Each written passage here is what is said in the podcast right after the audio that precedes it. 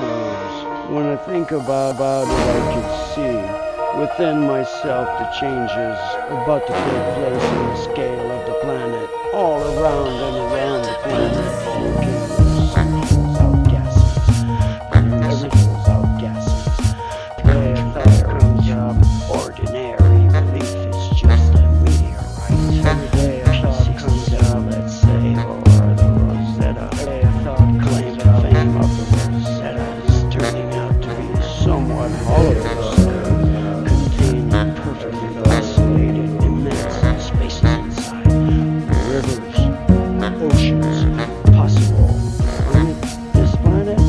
Up to 3,000 miles deep.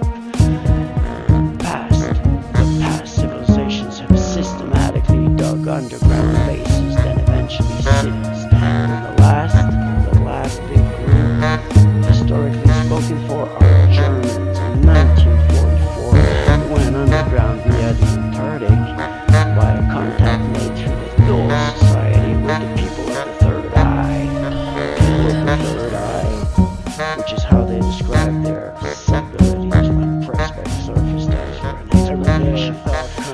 Were interested in creating the perfect soldier or SS superior.